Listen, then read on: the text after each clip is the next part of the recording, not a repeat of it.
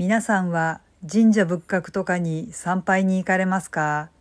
そして参拝に行ったらお守りとかを購入されるでしょうか？私は最近自分で作るのにハマっています。どうもあじたまです。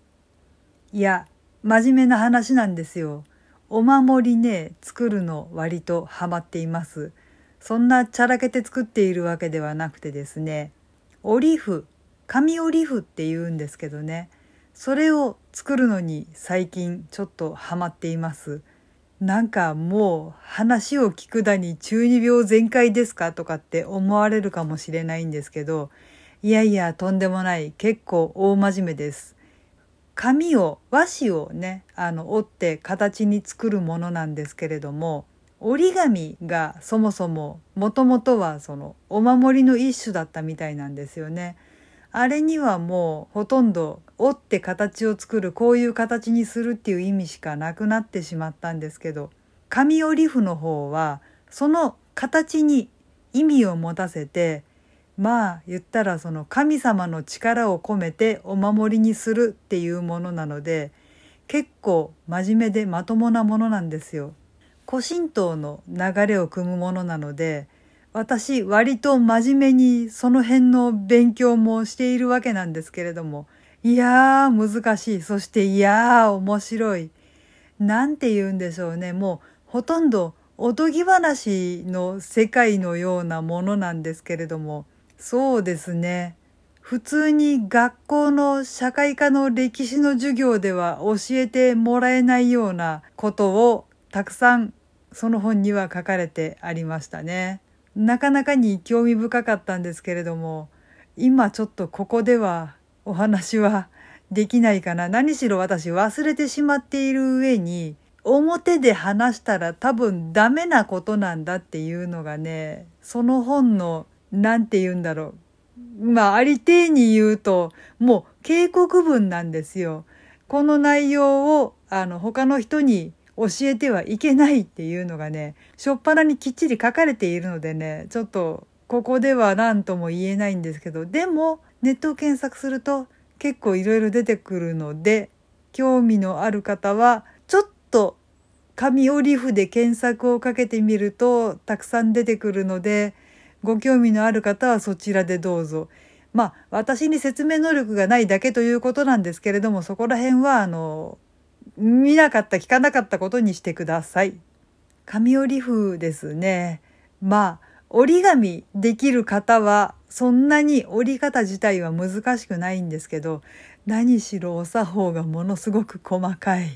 もう覚えていられないんですよ。なもんだからしょっちゅう失敗するんですけどその失敗したものっていうのもあやばい失敗しちゃったくしゃぽいっていうわけにいかないんですよ。まあその神様の力を込めたものということなので折り損じたものっていうのはしかるべき処置をしなきゃいけない。まあありていに言うと燃やしてそのきれいな水に流すかきれいにほどいて神社でお焚き上げしてもらうみたいなことをして処分。まあ処分だな。しないといけないわけなんですけどね。私下手くそだからたくさん失敗するわけですよ。あれ？ここの折り方間違ってる？あれ？こんな風になるはずじゃなかったのにっていうのがねたくさんできるわけなんですよ。折り替えてしまえばいいのかもしれないんですけどまあ折り方を覚えるためにあ失敗したって言ったらその戻して折り直すっていうことをやってとりあえず形にしてごめんなさいこれは失敗しましたって言って処分に回すんですけれどもね難しいんですよ。折り方自体は簡単なのに本当にお作法が細かくて折り手順が結構細かくてああ、わかんなくなった。これをどうするんだったっけ？とかって言ってね、こう、折り手順を見返しているとですね、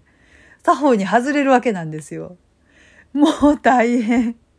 なんかこうやって話していると、なんか本当に中二病全開だなって思われるのかもしれないんですけど、本人至って真面目なんですよ。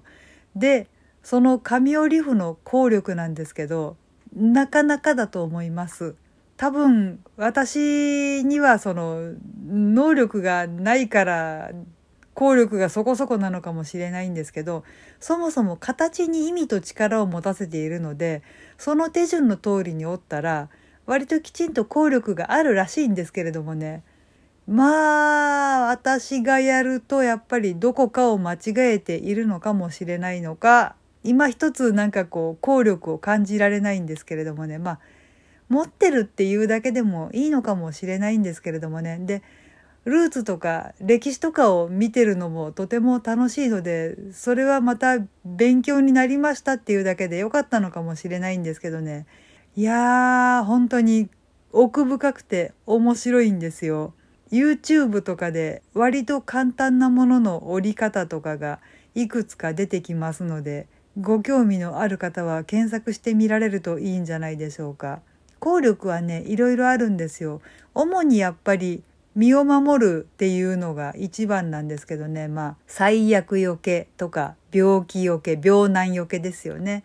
っていうのが一番オーソドックスかなと思うんですけどそうですねお金がたくさん貯まる折り符なんていうのもあるのでそれの折り方を紹介されてる方がいらっしゃったかどうかはよくわからないけどメルカリでね売っているんですよ。大丈夫なのかなって思うんだけどメルカリでねそこら辺たくさん売ってるしあとあなたのために折って送ります。もちろん有料なんですけれどもね。っていうサイトもあるので自分では折れないし折り方勉強する気にもなれないけどお金は欲しいっていうような方はそちらに行ってみられるといいのかもしれないですね。私はそうですねその蓄財布というやつはものすごく折り手順が大変な上に日にちとか時間とかを選ばなきゃいけないのがめんどくさくてそうめんどくさいこれを言ってはいけないのかもしれないけどとてもめんどくさいのでやっておりません。まあその手間暇をかけてでもお金が貯まるんだったらやってみる価値はあるのかもしれないけどこう思ってしまう時点で私は自分がとても浅ましいと思ってしまうのでちょっとこう心と体を整えてからじゃないと蓄財布折れないかもしれないですね。